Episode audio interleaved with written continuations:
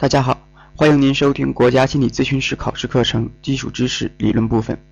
您也可以加入我们的考试微信群，和大家一起话题讨论。请加我个人微信：一二五零四一三六二二，一二五零四一三六二二，注明喜马拉雅。下面我们一起来学习第六节心理不健康状态的分类。第一单元概述。本节内容所涉及的问题是心理健康咨询的工作对象。那理论上来讲呢，心理健康咨询的工作对象指的是这些呃心理不健康的各类状态。那心理不健康呢，包括了三类：一般心理问题、严重心理问题和神经症性心理问题。一般心理问题、严重心理问题和神经症性心理问题。嗯，那么我们心理咨询的这个。工作对象来到我们咨询室的哈，呃，按照我们教材上所谈，我们的主要工作对象就是一般心理问题、严重心理问题和神经症性的心理问题。确切说呢，这个神经症确诊的神经症以及人格障碍和精神病这三类呃异常心理啊，不算我们的这个咨询对象。呃，但是啊，呃，由于种种原因，来到咨询室的这种一般心理问题的，他基本不来啊，这个喝个酒啊。谈个心呢，唠个嗑啊，问题就都解决了。而这些呃神经症性的这个问题的，往往来到咨询室啊，来到咨询室找咨询师来谈。其实心理咨询，呃，对于这个神经症来说呢，啊，有很好的呃这个改善的作用。那么在门诊当中，我们是建议神经症患者也是要进行服药的，也也吃药。那吃药对强迫症啊，呃，还有这个焦虑症是有很好的缓解作用的。那在咨询室，呃，咨询师没有处方权，咨询师是不给开药。但是，呃，我们认为，这个呃，解决神经症的问题啊，主要的还是心理心理上谈话，嗯，交流。药物呢，它就算是一个配合吧。好，说回来，那我们心理咨询师。要做这三部分工作：一般心理问题、严重心理问题和神经症性心理问题。这三个呢，属于我们心理健康咨询的对象，啊，心理健康咨询的对象。那这里提到了这个健康心理咨询啊，就是我们说心理健康这个咨询啊，健康心理咨询。那么与健康心理咨询相对应的是发展心理咨询，健康发展。那健康发展心理咨询呢，针对的对象是心理不健康。那发展咨询呢，呃，针对的这个对象呢是。寻求心理发展的这些人，那么发展咨询的对象主要就是各类的心理健康的人。那说心理健康怎么也来做咨询呢？哎，因为他也有需要啊，呃，比如说择业，呃，选择工作有有犹豫，但是没有达到呃，就是没有达到我们这里说的一般心理问题的程度啊，他有一定的困惑，嗯，那需要找咨询师谈的，或者是一些适应问题，比如说新生来到学校了。呃，适应上有点问题，和同学之间呢，呃，有点小冲突啊，小矛盾呢，那这些呢，呃，属于发展咨询。还有缺点，缺点改，缺点的改善，人格完善，那这些都属于发展咨询。所以心理咨询呢，它是包括两类，啊，按这个分类来说是分为两类的。发展心理咨询有很多分类啊，比如说按按这个时程，啊，说半年的、三个月的，哪个算中程，哪个算长程的，这是一种。还有网络咨询、地面咨询。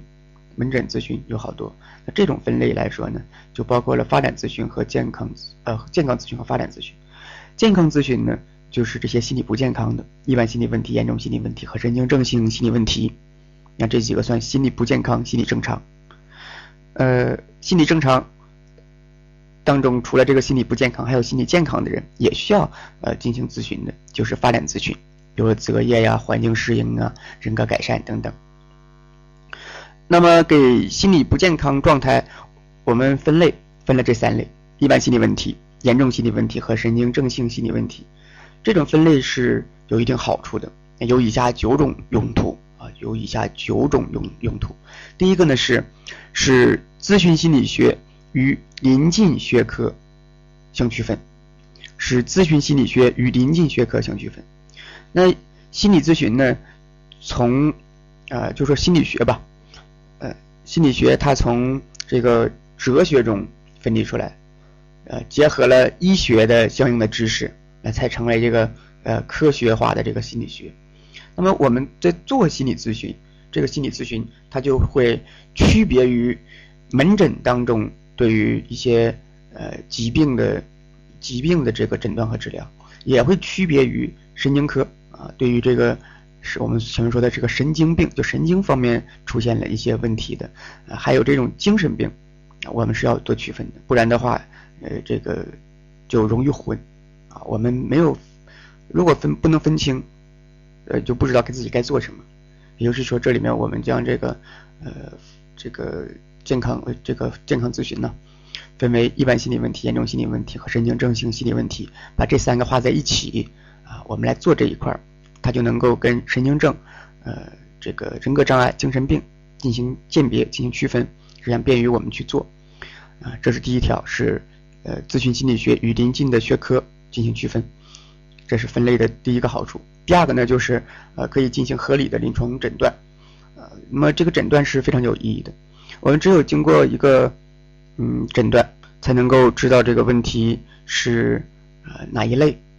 医者呢啊可能可以在相应的书籍参考书上查询，那么相应的问题该怎么处理。另外一个呢，在呃案例讨论的时候啊也便于交流。第三呢，在处理。来访者相应的问题的时候也会有的放矢，所以呢，进行这种临床诊断是意义是非常大的。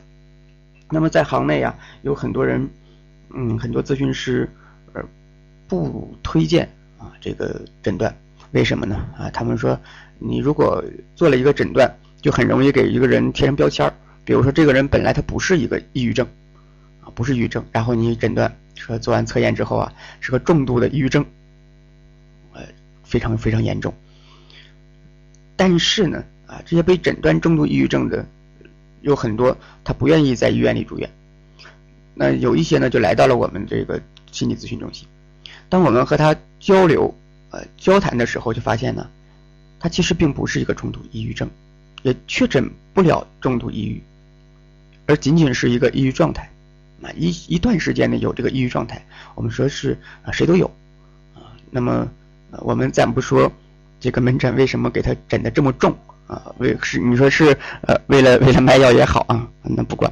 那总之呢，呃，他还是还是这个这个这个心理咨询中心给了一个评估。那这个评估我们发现他并不是并不是抑郁，并不是抑郁症吧，是一个抑郁状态。那这种呃就是一个诊断或者说贴了一个标签。那就很容易让这个当事人啊，来访者觉得自己抑郁了啊，要自杀了，活不了了，心情如何如何，就越想越重。所以有一些人呢，并不建议去做这种呃明确的诊断。我们教材上也是这样提的，呃，现在呢，基本上已经取消了诊断的这个术语，不用了。我们用的是什么呢？评估啊，我们评估从从这个问题开始到这个问题被解决之后，这整个过程。啊，这整个过程是怎么发展起来，怎么处理的？我们用了“评估诊断”的这个词。那这个说的是诊断，但是呢，呃，也有行内的人说，说你不做诊断，啊，只能说明你没有能力诊断出什么样的问题。你不做诊断，怎么可能定下一个良好的、一个有效的咨询目标？那没有一个有效的咨询目标，怎么去去呃做一个这个一个方案？啊，没有方案没法做。所以呢。呃，一部分人支持诊断，一部分人不支持诊断，啊，不管怎么样啊，我们教材上还是支持支持诊断的，而且，呃，这个诊断要不要给来访者看，要不要和他说，这个也要具体问题具体分析，这是我们做呃不健康状态的这个分类，分为三类。一般心理问题、严重心理问题和神经症性心理问题，做这个三种分类，它的第二个好处就是可以进行这个诊断，然后进而制定目标和方案，这是第二条。第三个呢，呃，可以限定心理健康咨询的范围。那我们前面说，呃，一个人的这个呃心理状态啊，包括了心理正常和不不正常。那不正常，呃，在上一节已经谈过了，包括了这个神经症、人格障碍，呃和精神病。精神病性的问题，那这三类呢，它属于不不心理不正常的。那心理正常呢，呃，包括了心理健康和心理不健康。心理健康和心理不健康，对这些心理不健康的人做的咨询，就叫做呃健康咨询。那对于这个心理健康的人做的咨询叫做发展咨询。那呃，我们将心理健康啊、心理不健康的这个状态进行分类之后啊，那就分为了这个一般心理问题、呃严重心理问题和神经症性的心理问题。那么有了这三个心理问题之后啊，呃，我们就可以呃把它进行一个一个。啊，不仅前面进行了一个鉴别诊断，而且呢，可以确定我们，呃，要咨询的范围和范畴。那这是啊，第三，限定了心理健康咨询的范畴：一般心理问题、严重心理问题和神经症性的心理问题。呃，第四呢是咨询方案的制定啊，可以制定一个方案。五呢是进行疗效评估。六，心理健康问题的深入研究。七，职业培训。八。心理健康状态调查九，自我心理保健的需要。那在考试的时候，他基本上不会详细问你每一项，呃，具体是什么。那最起码，但是呢，我们要清楚这个做这种呃分类它的九大用途啊。我们再来读一下啊。一呢是使咨询心理学与临近学科进行区分。第二呢是进行合理的临床诊断。三限定限定心理健康咨询的范围。四咨询方案的制定。五。疗效的评估，六心理健康问题的深入研究，七职业培训，八心理健康状态调查，九自我心理保健的需要，这是这九条。那这心理不健康啊，我们是分为三类的：一般心理问题、严重心理问题和神经症性心理问题。那这种分类所描述的状态，它是真实存在的。那这种真实存在，呃，我们叫做效度，也就是这种分类的有效性。它如果不存在，就没有效啊，这个叫这个叫效度。那可从三个方面来得到证实，说这种分类是有意义的，是存在的。从哪三个方面呢？一个就是症状，第二个呢就是预后，第三个就是从理论层面来证实这种分类啊，这种症状它是存在的。那症状方面呢，呃，存在的真实性叫做症状学效度，预后可能性叫做这个预测效度。理论上各种症状存在的可能性呢，叫做结构效度。那从三个方面，症状、预后和理论来论证，呃，我们这种分类是有意义的，是有效的，也是真实存在的。那症状方面呢，呃，这个症状方面呢，呃，有两两个层面可以来证实。第一个呢，就是临床经验证实了心理不健康特征的真实性啊，这个临床临床经验能够证实确实存在这种心理不健康。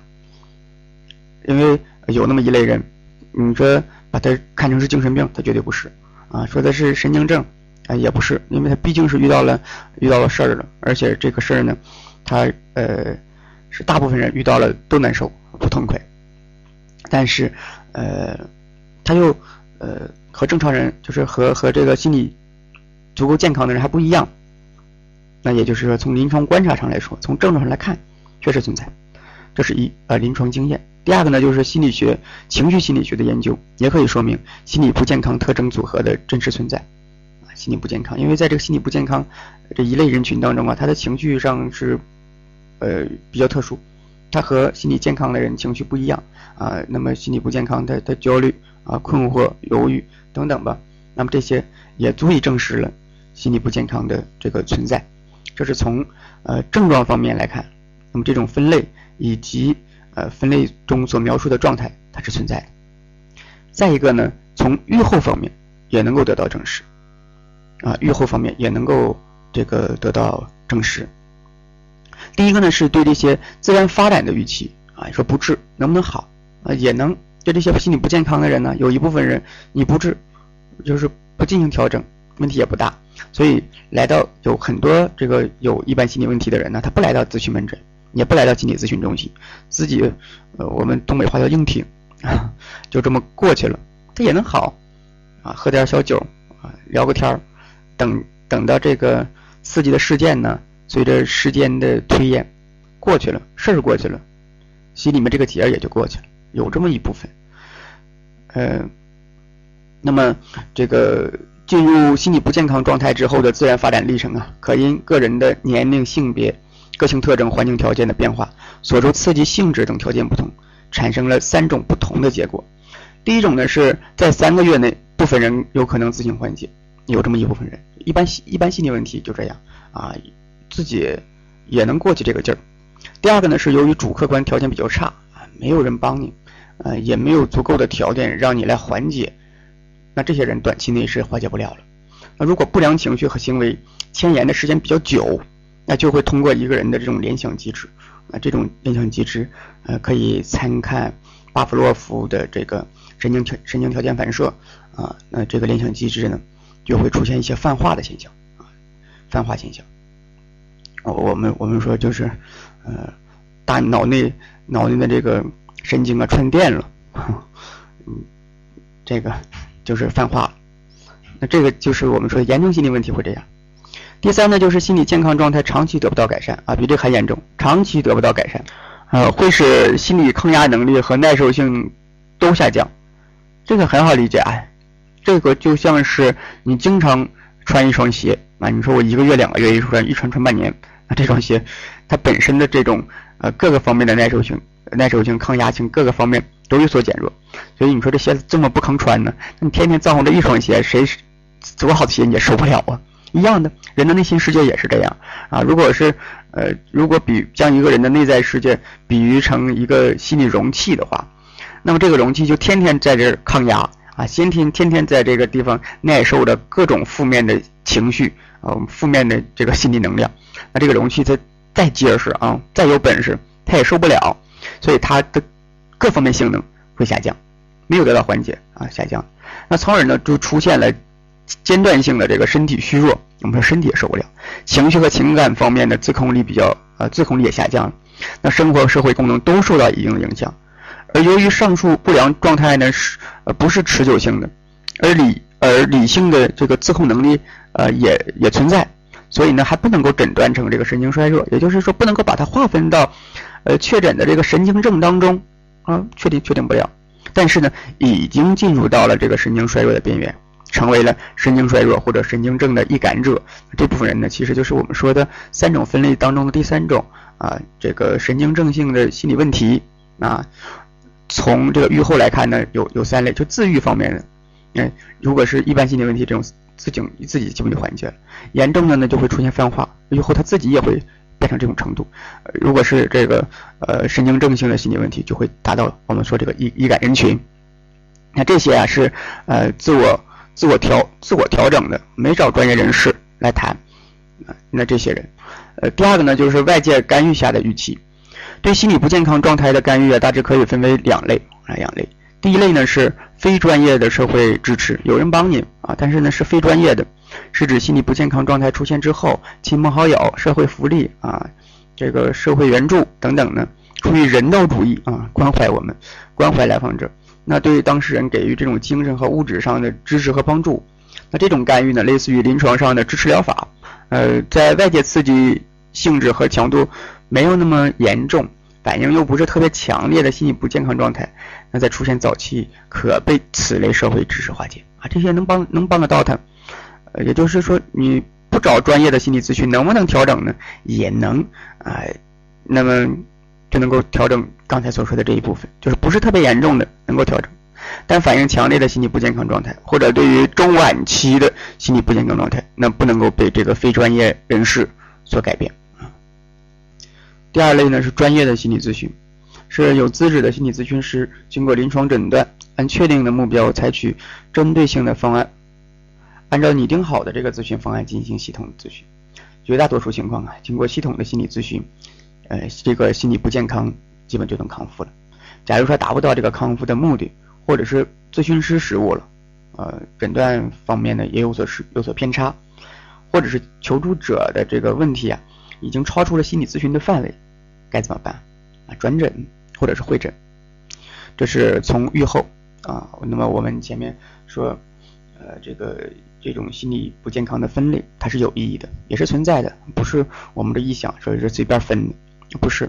那无论是从临床上观察来看，还是从这个预后啊，你说是自愈也好，还找咨询师来调也好，从这个方面来看，它也是存在的。那从理论。理论研究来看，啊，这种不健康的分类也是存在。第一个呢，就是人口学的因素。那心理不健康状态呀，可以出现在任何年龄段，但是呢，在青春发育期、更年期，我们就会发现更多一些。性别因素也是一个很复杂的问题。在不良情绪发生问题的时候呢，男女各有特点，就是男女因为一些事儿产生一些情绪，它反应不一样。比如说女性相对来说比较容易受暗示啊，容易轻信、上骗、上当受骗啊，这就会有很多不良因素、很多不良情绪发生。男男性呢一般啊比较自负啊，不会不容易上当，但是呢更爱面子。啊，说死要面子活受罪嘛，这些爱面子的该遭的一些罪，男人就开始遭。所以，呃，对于这个不心理不健康啊，在性别呀、年龄段上啊，啊有所区分。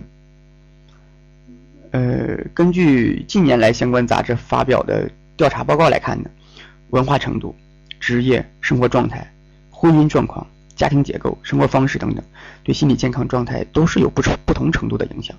这个是人口学的这个资料，纯生理性。第二个呢，就是呃这个个性心理特点，个人的性格特点与心理不健康状态是有密切关系的。那个性呢，是由先天因素和后天因素啊这个相结合而形成的。人的遗传因素决定了脑细胞的这个特征。它的工作强度，那后天的训练呢？学习，呃，也训练出一个人的大脑细胞的工作的灵活性。所以，一个人在生存过程当中，承受环境的这个压力，呃，能压这个这个承受环境压压力的这个能越强，对应环境变化灵活性也就越高。就看这人多大的本事。呃，同样的压力，同样的一个刺激，那不同人他的反应是不一样的。那我们说这个不同人用什么区分呢？基本上用一个人的个性，你看这个人抗压能力特别强，啊，这个人受挫没什么事儿。你看那个人啊，从小娇生惯养，呃，二十几岁一出门，别人瞪他一眼啊，晕过去了，受不了，气性大。这个就是从小从小这个养成的性格。呃，那么呃，一个人的这个消极的经验呢？一些反逻辑思维特征和固有的不恰当的行为反应等等，是造成心理不健康的一个内在的原因。各种思维呀、认知偏差呀、行为方式啊，都会造成一个人的心理不健康状态。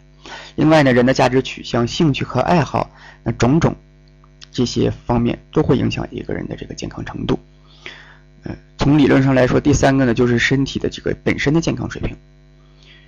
根据身心一体的一个原则。那健康的心理应该是有一个健康的健康心理呀，应该是有一个健康身身体的。所以我们评估一个人的心理健康不健康，呃，可以呃评估他的这个心身体状态啊，睡眠呐、饮食啊，包括他的体重，啊，他的这个精气神儿啊，我们说能够评估出一个人的呃整体的心理状态。还有一些人抵抗力比较弱啊，那这些人心理状态呢也是偏差。呃，经常多病或者慢性躯体疾病的患者呀，心理健康也是容易受到破坏的。所以，呃，不仅是心理影响了身体状态，而身体状态同时也影响了心理状态。比如说，一个人，呃，卧在病榻上，呃，一天天见不了多少阳阳光，啊，没有多少人来关心他，他本身就会影响他的心情。特别是一些病危的啊，就考虑到了生和死，那他的内在受到了极大的折磨，呃，他的心理状态也会极度下降。所以呢，呃，不同的躯体疾病，那他心理不健康状态就有一些特殊性。比如说，先天心脏病的这些患者，由于长期脑供血不足啊，就可以造成这个脑缺氧。那么，呃，患者呀，常常就出现了这个情感脆弱呀、心情抑郁等等。所以，不仅仅是呃心理这个心理现象单层面的调整，就是从神经呃脑神经层面来说，一个人这个躯体躯体疾病也会影响他的大脑功能。影响大脑功能了，也就影响了心理方面的问题。所以呢，从理论上来说，一个人的心身体健康也会影响一个人的心理心理健康。这是第三个啊，身体方面。第四个呢，就是社会变迁。社会变迁，人的生存离不开社会，这是谁都知道的。啊如果离开社会了，那这个人呢，不是人，不是这个人，或者是神仙，或者是动物啊，一般动物不是人，不可能离开社会。那社会环境的变迁呢，对人就会起到一个直接的作用，因为我们在这个氛围当中离不开这个环境，谁都离不开。那对社会变迁的适应不良，可使人进入一种心理不健康的状态。极端的例子就是所谓的文化休克。适应能力很差的人呢，在反差极大的社会文化中生活，可能导致某些心理问题。比如说啊，有一个这个学生说，在一个地儿啊学习不好，呃，家长说那学习不好，就到一个好学校吧，转学。但是你就会发现，这个孩子转学之后，出现了各方面的问题啊，表现出来的就是学业下降了，而且是呃四处做一些学校也不允许的事情，呃，四这个玩啊啊，逃学呀。不听话呀，打架呀，哎呀，好多。还有一些呢，家长说你在国内也教不了了，送国外去吧。啊，国外，国外就一定好吗？啊，送到国外去之后，你就会发现这个孩子，啊，也沾染了好多国外所特有的一些毛病。当然，我们不是说，呃，出国不好，只是说，呃，换了一个环境啊，由于个人的这个心理特质的问题，以及呃文化之间的冲突。社会变迁嘛，就会使使这个人啊，他整体上的呃行为习惯受到影响，他的认知受到影响，甚至他的情绪模式也都受到影响。那诸多影响呢，就会使这个人像变了一个样子啊。大家说，你看出国一次怎么变成这样的人？有的人变好了，有的人就变坏了啊。不能因不能够说是一刀切啊，说所有人如何如何。这个时候，这个呃，我们不能这样提。但是。我们就会发现，这个社会环境变迁确实影响到了一个人。呃，不过有一点很有意思啊，这批人呢，如果是啊回到原来的环境，你会发现，哎，没事儿，好了，这很也很有意思啊。呃，第一单元呢，我们就是大体上说了一下心理不健康。那心理不健康，它的呃这个分类它的意义在哪儿啊？有什么作用？这种分类的真实性、可靠性，就说了这两个事儿。第二单元呢，我们来具体谈一下这个心理不健康的分类。这一单元才是重中之重，呃，考试的时候必考，必然会考你。在我们这个基础心理学这一章节里面啊，呃，难或者说它的主要的考点啊，一个呢就是这个病与非病的三原则：主客观统一、内在一致、人格相对稳定啊，到处都考。第二个呢就是心理不健康的分类。这个一般心理问题、严重心理问题和神经症性的心理问题。第三个呢，就是这个神经症，啊，神经症的这个诊断，啊，神经症的诊断。徐有新教授打分的这个，呃，六六分的原则，啊，那主要就是这几个部分。现在我们就遇到了这个部分，就是心理不健康的分类，分为一般心理问题、严重心理问题和神经症性的心理问题。这个地儿呢，需要你记忆。那第一个呢，就是心理不健康的。第一种分类就是一般心理问题，诊断为一般心理问题啊啊，诊断为一般心理问题必须满足一些条件啊，不能随便的说，你看你这个人有心理问题，那他说你凭什么有啊？你得拿出条件来呀，拿出依据来。我们是有四个条件，这是一般心理问题。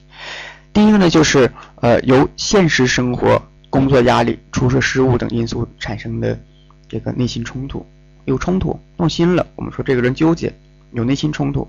没有内心冲突也诊断不了这个心理问题，而且呢，这个内心冲突啊，它是由现实因素引起的，现实因素。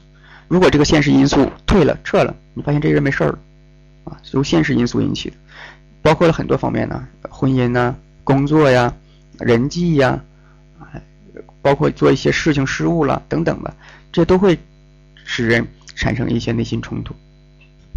不仅有内心冲突，而且呢，是因为这个内心冲突产生了一系列的不良的情绪反应。啊，内心冲突的人，他没有几个痛快的。有什么样的不良情绪呢？比如说厌烦呐、后悔呀、懊悔呀、懊丧啊、自责呀，那都会有有这些不良反应的。第一个就是有冲突，而且是现实的冲突。第二个呢是不良情绪反应持续的，呃，这个一个月，一个月。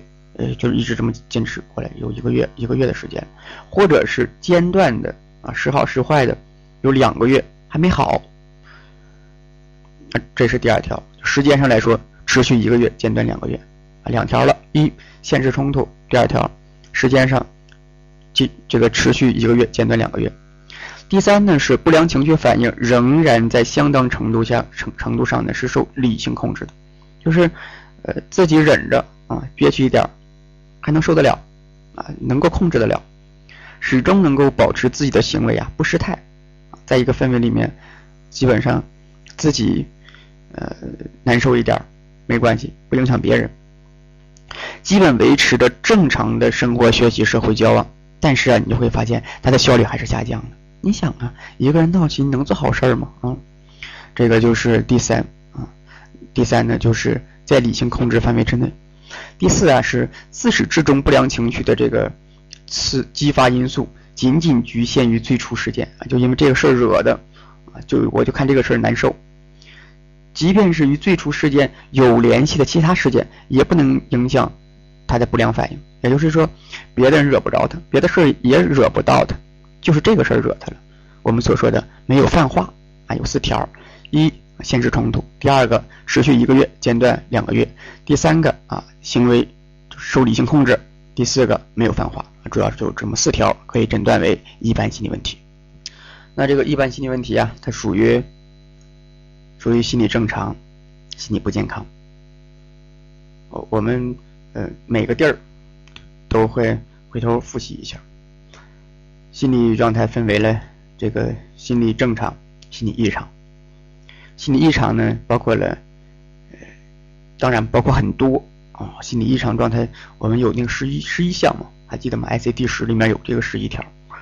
呃，在我们这套书里面。在我们这个诊断的过程当中，考试里面就让你区分三个就可以了。哪三个呢？精神病性的，呃，神经症、神经症、神经症，还有就是这个就是确诊神经症啊，还有就是人格障碍，人格障碍。呃，这是心理异常。那心理正常呢，包括了心理健康和心理不健康。对这些心理健康的人的咨询叫做发展咨询。对这些心理不健康的人的咨询呢，叫做这个健康咨询。那健康咨询的对象，也就是这些心理不健康的人，他的这个状态，分为三类，分别是一般心理问题、严重心理问题和神经症性心理问题。那一般心理问题它的特点啊有四条，第一个呢就是现实冲突，第二个呢是时间上持续一个月间断两个月，第三个啊受理性的控制，第四个没有泛化。那这就是一般一般心理问题。为什么我们说这么细啊？呃，在考试的时候，呃，在第二套卷子当中啊，我们会发现这个有十多个、十多十多个案例，每个案例有一百二十多个字，下面就会有让让你诊断这个人是什么样的问题，依据是什么。除了这个案例选择呢，在这个大题当中啊，也是有相应的问题的。三级在这个大题里面是四道题，二级呢是八道题。不管是三级还是二级，前面这个基本上啊，第一个题就会问你。这个来访者有什么症状？你会挑在这个卷子里找啊，生理、心理、社会的。第二个问题呢，基本会问你说如何做诊断，诊断依据是什么？假如说呃，我们给给这个案例你一读，你就会发现，呃，它属于一般心理问题，那你就好，你就回答呗，说，呃，这个人诊断成一般心理问题，那诊断依据是，依据是，依据一啊一，根据该案例。啊，没有具体性的问题，这先排除，排除具体性问题。第二个呢，该来访者主客观统一，内在一致，人格相对稳定，无幻觉妄想等精神病性症状，主动就医，有自制力，因此排除精神病性问题。啊，这是第二个。第三，啊，该来访者的这个冲突啊，属于限制冲突，因此，啊，属于这个长型冲突啊，长型冲突。啊，因此排除神经症性心理问题，或者说因此排除神经症都可以。呃，第四个啊，这个该来访者啊，这个心理冲突属于现实的冲突啊，这个不良情绪呢持续一个月间断两个月，在理性控制范围之内没有泛化，因此诊断为一般心理问题啊。这个题就给分了，这就是今年的。就是我们现在要考试的这个真题，啊，把它记下来。好，那么我们这里说的呢，就是一般心理问题。赵先生对一般心理问题啊，给了一个综合这个论述，综合的描述。一般心理问题是由现实因素激发，持续时间较短，情绪反应能在理智控制之下，不严重破坏社会功能，情绪反应尚未泛化的心理不健康状态。这是啊，一般心理问题的一个定义。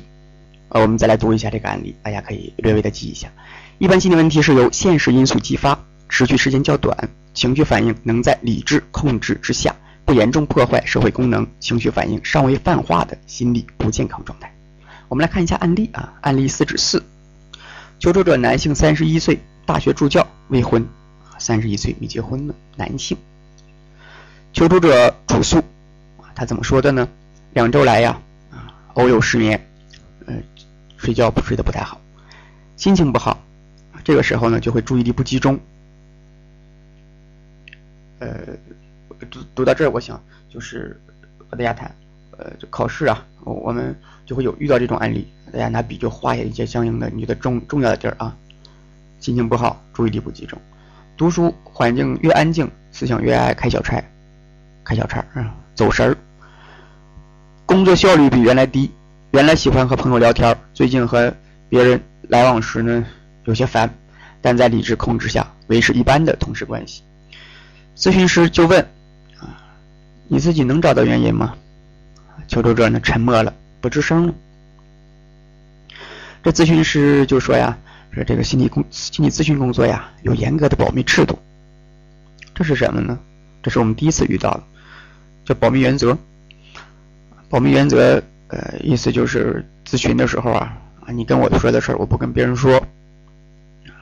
为什么要这么提呢？啊，我们清楚。”啊。来访者的这个闹心、心烦，其实就是是肚子里有事儿。我们说他有些小秘密没法跟别人说，嗯，在这个在这个在这个内心呢当中发酵了，啊，出问题了，就是这些小事儿压的。如果他能够将这些事儿说出来，问题基本就好一半儿。那在咨询室当中啊，他能够跟咨询师说，那我们就要保证这个环境。无论是自然环境，是一个封闭的空间，还是这个社会环境，我们不和别人说，所以要有保密原则。但是要注意，就是不是什么事都要保密。比如说，这个人说我要去谋杀抢银行的，那你首先作为一个公民啊，我们做咨询师首先是一个公民，作为一个公民来说，哎，我们我们就要有保密例外，就这事儿没法保，你已经危害危害国家利益了，危害人人身健康。人生生命，那那不这不行，保密例外。等等，我们到三级的时候还会谈这这一点啊。好，那这是保密原则。那保密原则呢要多次强调，而且要找准时机。你不能一个劲儿就说啊，六十分钟，你说半半个小时保密原则，这也不行。要找准时机，什么时机呢？此处就是来访者沉默了，不吱声了。为什么呢？因为他有顾忌啊，他担心咨询师会把他的这点事说出来。为什么呀？因为他也知道他这件事儿见不得阳光，跟别人说出去，这个面子上过不去，而且呢可能会笑话他等等吧。他不希望咨询师说出去，那咨询师及时的就说出了保密原则，让来访者有安全感，这样来访者才能够放心的将自己心里话说出来。那这是我们遇到的第一个比较正常一点的案例，前面也有，嗯。在前几节就这一章吧。前几节我们也遇到一些案例了，说一人疯了，精神病，啊，说是我怎么怎么样了，这都是精神病性的，呈现的主要是各种精神病的症状。呈现案例也是为了呈现症状，当然这里的案例呢也是为了呈现症状了，从而进行恰当的诊断。但对于我们学员需要注意的就是，教材上的案例呀还是很经典的，需要我们特别对待。我们考试三级是有两套教材啊，两套卷子。我们考试两套卷，呃，二级呢是两套卷子加这个一个一个这个答辩，嗯，两套试卷。第二套试卷呢就是案例题，案例一般有十个左右，有的是十二个，每个案例一般是一百二十个字，啊，有的案例呢就是，有的时候考试会把几个案例掐在一起，但是如果平均来看，基本就是十个案例，每个案例一百二十字左右。那案例这套试卷考试时间是两个小时，十点半到十二点半。大家不要觉得这两小时挺多啊，两个小时不少。但是我们很多考生啊，考完之后就是没答完呢，这个题量太大，答不完。为什么呢？一个就是因为在读案例的时候读的太细了，啊，一个案例细抠，每个字儿都读明白了，想想知道怎么回事儿。有的呢，高兴了，还读的这个故事里的意思啊，这个我们也推荐。但是考试的时候不要这样做，读的太细。答题的时候呢，有几道题，嗯，有几道题这个左右为难，答不上。第二个是在案例简答题当中花费了太多的时间。三级案例简答题呢是四道题，二级是八道，这需要写很多字儿啊，一般留半个小时都不够。我们基本推荐是留一个小时来做这个事儿，所以你只有一个小时读前面的十个案例和做选择题，而且你要字迹工整，好好写字儿，不能潦草。因为我们这个阅卷啊是人工阅卷，找采分点，你想想那么多卷子，他要看你字迹不工整啊，划这儿划一下那儿划一下的，写的就是蝌蚪文，就明明能给你多加几分的啊，他给你来个大叉子，分全扣了，不值。我们也得好好写。你说我字儿从小就写不好，那你慢慢写啊，一笔一划的写，才能够给你点情感分之类的。呃，所以案例这个个案呢，呃，分配时间要注意，这就要求我们能够快速且有效的读好案例。好在我们这个心理案例都是大同小异的啊，如果我们能多读几个案例，多分析几个案例，那么在考试的时候你就会心中有数，你就会发现，哎，这案例好像看见过。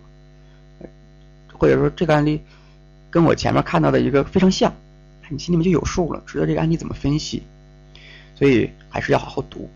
那真题中啊有很多案例就是我们教材上的，或者是与教材上非常像，所以教材上的案例一定要不能放过，好好看。更何况啊，在有些省市，二级论文答辩的时候出那个题，他不再不写那个，呃，不写不写这个案例，自己写论文了，不写。答辩的时候，人家直接给你这个答题卡、答题册，上面有几个有有有这个一百来个字儿的案例，然后问你，一般就是从这书上摘摘下来的。呃，那好，这里我们我们就说到了这个保密原则啊，扯了这么多。保密原则，那实际呢就是来访者沉默了，他为什么沉默了呢？为什么他不说话了呢？沉默是有很多原因的，有的就会问你说这种沉默是是哪种？那有的人就是因为思考想事儿，有的人因为情绪，我不开心，我不跟你说了。有的人是因为排斥心理咨询，自己不愿来，啊，别人亲戚给弄来的，他当然不跟你谈，所以沉默。很多原因。那我们在读案例的时候呢，最好能够一道题有多种思考，就像我们这儿啊，看到一个沉默，考虑考虑为什么沉默。也就是说呀，我们看了案例，要能自己给自己出题。你说这不难为自己吗？哎。我们在练题的时候啊，多难为点是好事，免得到时候嗯人家那个出题的人难为你。如果你能够比出题的人还难为你自己，你说这不折磨吗？嗯，我这不神经症吗？为了考试，你也只能这样。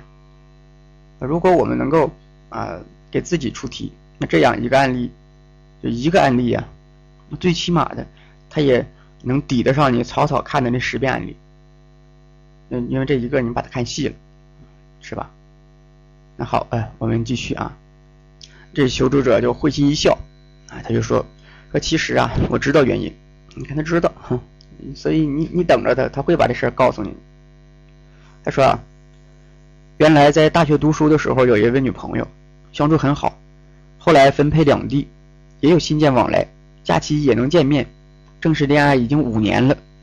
现在我和和我一起工作的有另外一个女同事，对我很好。他也知道我有女朋友，所以与我相处只是一般关系。可是由于经常在一起，相互照顾，彼此也很真诚。不知为什么，渐渐对他产生了好感。我试探，我试探的向他表达爱慕，他也没有明确反对。到这里，我们读案例就有很多方法了。读案例确实有很多方法。我们可以为了考试解题，一边读啊，一边就用这个笔。在这个案例当中画出一些重要的词，啊，重画出重要的词，你觉得哪个重要你就画哪个。考试的时候会给你这个答题册，答答题册就是题题题卡题册啊。这个题册呢上边你可以画线，只要你不写自己名字、画画之类的，你说写两个字儿啊，还是画两条线的，这都没事儿。然后会给你这个答题卡，一边呢是图卡，图卡，然后答题纸让你写这个案例。所以给那答题册上是让你画的，比如说你画一些症状啊，身体方面的，哎，睡眠呐，饮食啊，哎，认知方面的，怎么看法啊，偏差认知，情绪方面的，个性方面的都画出来，还有一些咨询技巧，这都可以。这是一种，就是为了考试，我们读题的时候，包括我们平时练习的时候，就学会了，呃，读的过程当中就来找这些个关键的点。另外一种读案例的方法呢，就是以大众的角度来看待案例。那大众就是老百姓怎么看，我们就怎么看。哎，听了，我们就是，呃，什么呢？就听了这个人说话了，那你自己有什么感受，有什么想法？比如说这案例啊，这案例。说这男的，你不就喜新厌旧吗？你你大学女友你处五年了，你现在还身边有一个，你向人家表达爱意，对方也没反对，你你去，你这不就是，呃，吃着碗里面练着盆吗？不就这么回事吗？大众的想法，嗯，但是你就细想想啊，这也不能都能怪这男的，不能都怪他。我们说这个，酒在河边站，哪有不湿鞋？有这个说法，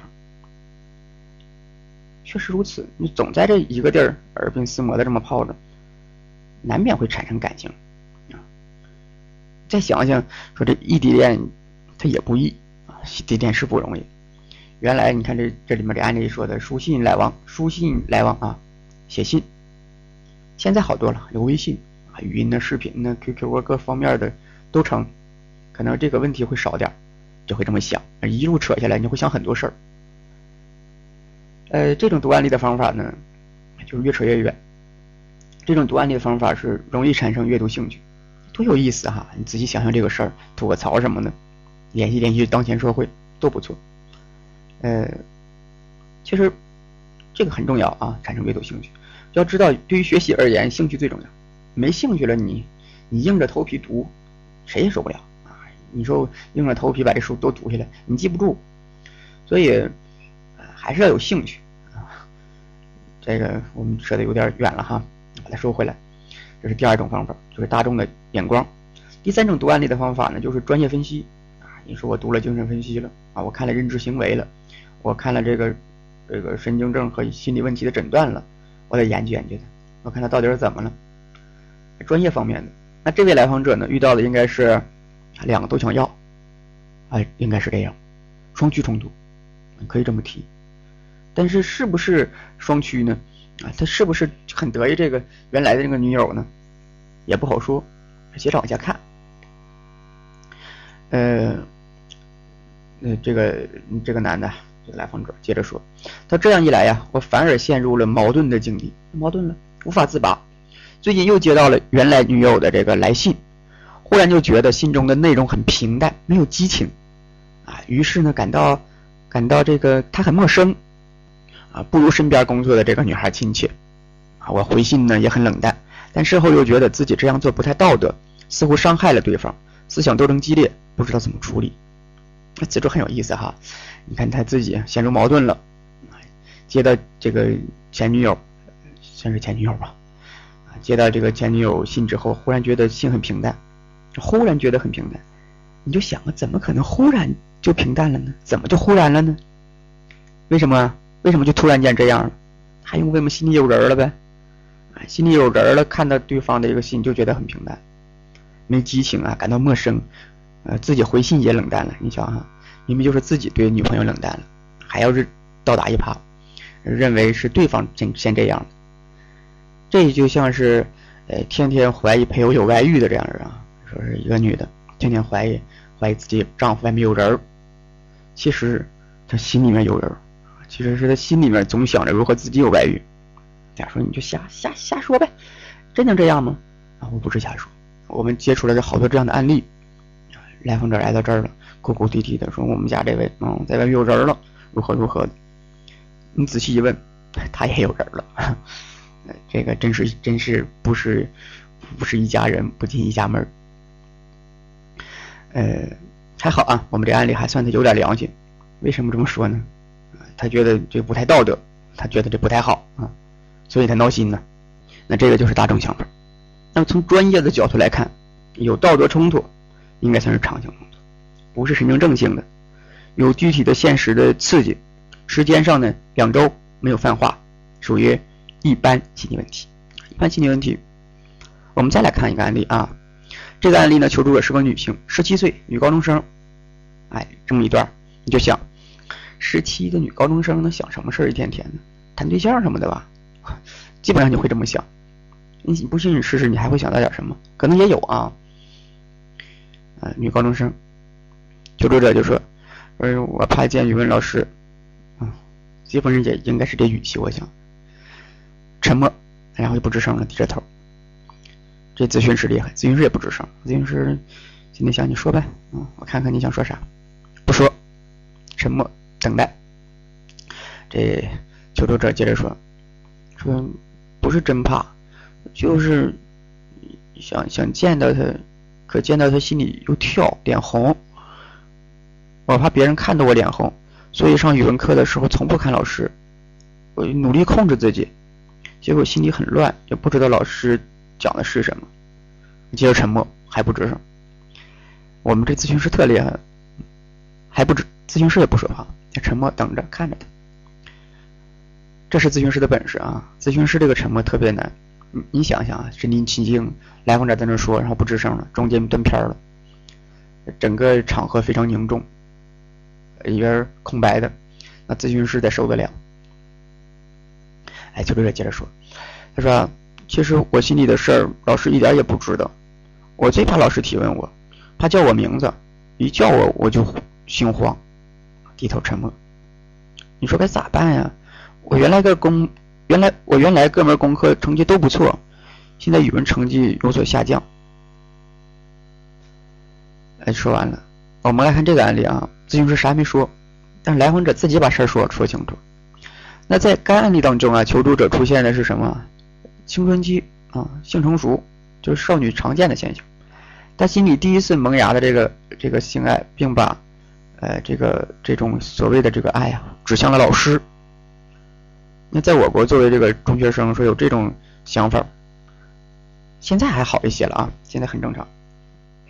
但是像我们这个案例里面这个提的，当时社会不允许。呃，虽然呢，我们说这是人情自发的，但是从心理学角度可以理解，从社会习俗上呢，在当时是看来无法原谅。这学生爱老师，这不这不牵扯吗？现在来看，这很流行啊。哎，很怪，时代不同了。那这类问题呢，在某种程度上是性压抑和道德冲突造成的，属于现实性的刺激引发的。那在在这个该案例当中啊，求助者只有语文成绩有所下降，这是什么？没有泛化。那求助者呢，对自己不良情绪能够在理智控制范围之内啊，那么啊，这种情况呢，在同龄人那里面也会也会发现，所以他算是一般心理问题。但是呢，又不能作为一个准确的描述，为什么没有时间呢？你知道冲突多长时间了？没有哈？有没有影响它实际的一些个功能啊等等还不好说，所以你还要搜集资料，要不良情绪持续的时间，那其他社会功能受到影响的程度、人格特点、生活背景、遇到其他异性的时候自己的感受，那这些都要看看。那这个呢，就是一般心理问题。好。一般心理问题属于心理不健康，心理不健康属于心理正常。一般心理问题有四个方面：常性冲突，或者叫做现实的冲突；第二条，持续一个月间断两个月；第三条，在理智控制范围之内；第四条，呃，没有泛化。这就是一般心理问题。一般心理问题呢，属于心理不健康。心理不健康有三类：一般心理问题、严重心理问题和神经症性心理问题。下面我们一起来看严重心理问题。诊断严重心理问题也有这么四条，也有啊。第一个呢是引起严重心理问题的严重引起严重心理问题的原因是较为强烈的对个体威胁较大的现实刺激。啊，也是现实刺激，不过呢是强烈的。啊。一般心理问题那个没这么强烈，它这个强烈，内心冲突啊也是常性的。在不同的刺激作用之下，求助者分别体验着不同的痛苦情绪。啊，这跟跟一般心理问题是一样的，悔恨、冤屈、失落、恼怒、悲哀等等，这是第一条。啊，叫做强烈的现实刺激，或者叫做强烈的现实冲突，这是第一条，跟一般心理问题的这个区别就在于一个强一个弱，但是共同点就是都是现实刺激。第二条，从产生痛苦情绪开始，痛苦情绪间断或不间断的。持续两个月以上，半年以下。啊，这是第二条，就时间维度，持续两个月，间断半年。嗯，一般心理问题呢是持续一个月，间断两个月，这接上了。严重心理问题呢是持续两个月，间断半年。第三，遭受的刺激强度越大，反应越强烈，多数情况下会短暂的失去理性控制。啊，一般心理问题还在控制范围之内，而呃严重心理问题已经失去控制。在后来的持续时间里啊，痛苦可逐渐减弱，但是单纯的依靠自然发展或非专业性的干预，这两天这两条我们前面谈过了哈。自然发展和非专业干预会什么样，却难以解脱。对生活、工作和社会交往有一定程度的影响。第四，痛苦情绪呢，不但被最初的刺激引起，而且与最初刺激相类似、相关联的，而且与最初刺激相类似的相关联的刺激，也可以引起类似痛苦，即反应对象泛化。这是四条，四条和一般心理问题呢有所对应。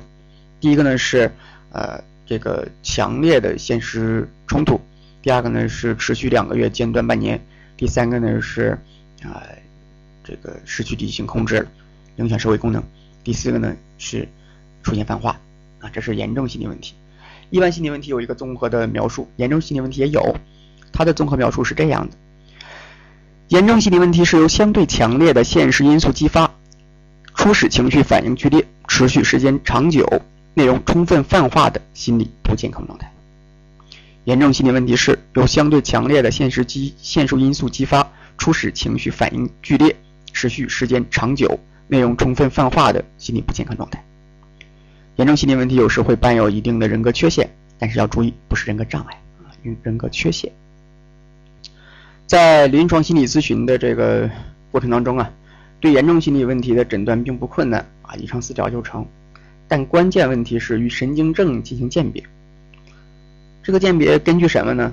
你就会想到许又新教授的这个神经症打分的六分原则。哎，没错。那么我们呢要鉴别的一个就是内心冲突，内心冲突是常形的还是变变形的？另外一个就是病程。严重心理问题的这个心理冲突是现实的啊，有现实意义，或者是有道德意义的啊。持续时间呢限定在这个一年之内。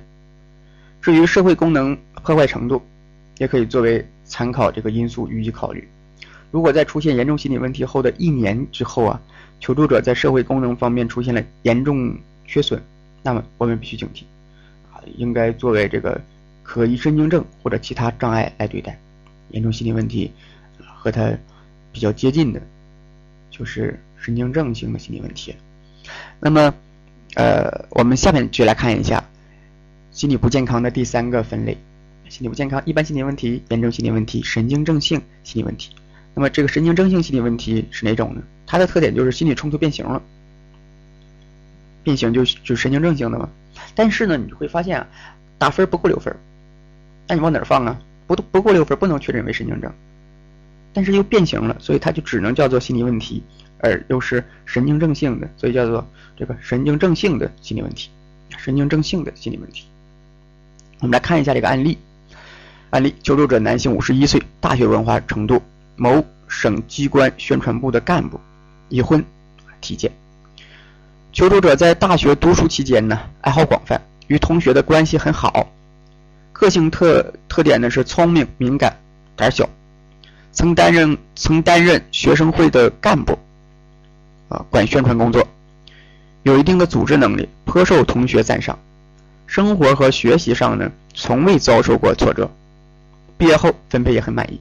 进入工作岗位之后，工作也得心应手。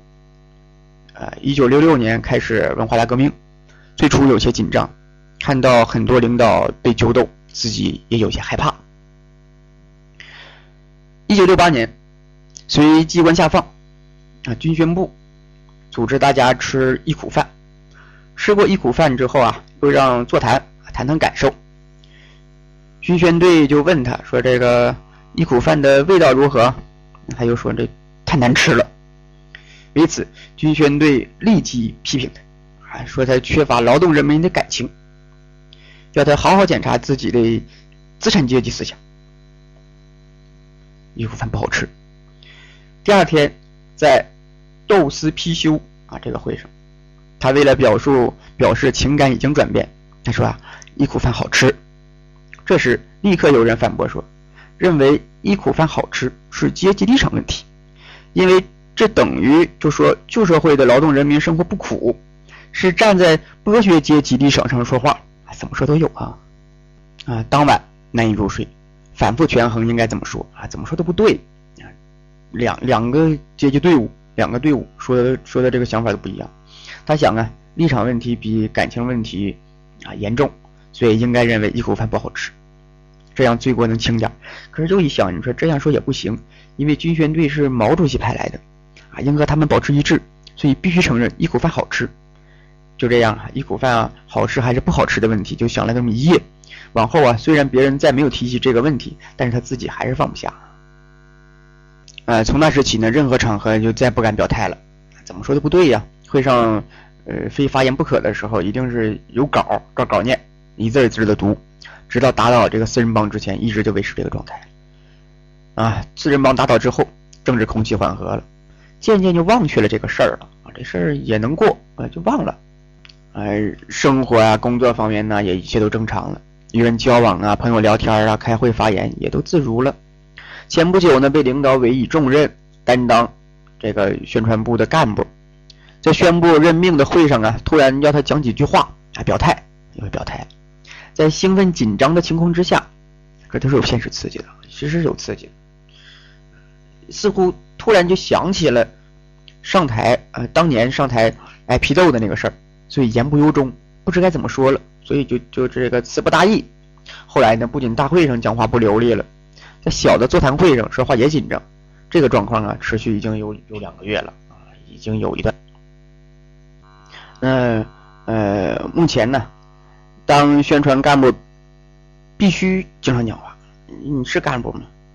怎么办呢？来找咨询师来了，找咨询师谈的这些事儿都是他妻子报告。在该案例当中啊，求助者最近两个月在开会发言时出现了趋避式的冲突，又要努力讲好，又要避免当年挨批斗的感受，而且这种冲突脱离了现实处境的实际情况。他虽然是有现实的这个事儿，但是你会发现呢，呃，他要避免当时挨批斗的感受，这个它不是现不是现实存在，因为它是过去的事儿啊，所以这个刺激就是他记忆里面的。我们为什么说它是一个变形的冲突？就是说它并不是一个现实的刺激。啊，并或者说并不是一个现实的冲突，它不是。现实中已经不会出现当年的这个情况了，一般人不会有这种冲突啊这种情况，因此它的冲突是变形的。但是你查吧啊，它这个不够六分，怎么查的？病程两个月，几分？一分，还记得吗？病程，许由新打分有这个病程啊，痛苦程度啊，这个社会功能受损程度。那病程是。这个三个月以内的是一分，三个月、一年的两分，一年以上是三分。那么这个人两个月变成一分，痛苦无法自行摆脱而求助，痛苦程度两分，两分。会上可以发言，只是不流畅，社会功能受损比较轻，一分，加在一起啊四分，可以初步诊断为这个可疑可疑身份证。可以申请证。哎，这里面这个痛苦程度这个部分是是呃有点不太确切哈，呃，因为并没有说有没有找找找其他人谈呐，经过什么组织啊，能不能解决呀？这个没有细谈啊。如果说这个痛苦程度没有不能自行摆脱，必须找专业人士的，应该是三分啊，应该是三分。但是你就算三分啊，病程一分，痛苦三分。啊，社会功能一分加在一起五分也不够神经症的诊断，所以仍然是这里面说的神经症性心理问题，或者其实是要诊断成这个可疑神经症的。我们教材上编编起来有点乱哈，嗯，其实是这样的，就是嗯，够六分的是神经症，如果是三分，三分就是这个呃神经症性心理问题，四分五分叫可疑神经症。那么在我们教材上编注的时候啊。在这一章节上，把这个可疑神经症也把它啊类等于叫做神经症的心理问题了。那好，那我们在考试的时候怎么办呢？考试的时候，只要是心理冲突变形又不够神经症诊断的，都诊断成神经症性心理问题，这个就没有问题了啊。所以诊断成神经症性心理问题打五分也是神经神经症性的心理问题。那这个是啊，这个心理心理不健康的第三个分类叫做神经症性的心理问题，心理冲突变形打分不够六分。那上述呢就是一般心理问题、严重心理问题和神经症性心理问题啊这三个，他们都属于心理正常而心理不健康的范围啊，是健康心理咨询的范畴。对于三者的区分呢，是考试之重点，大家一定要特别对待。那好啊，这一节呀，我们就到这里，下一节我们再见。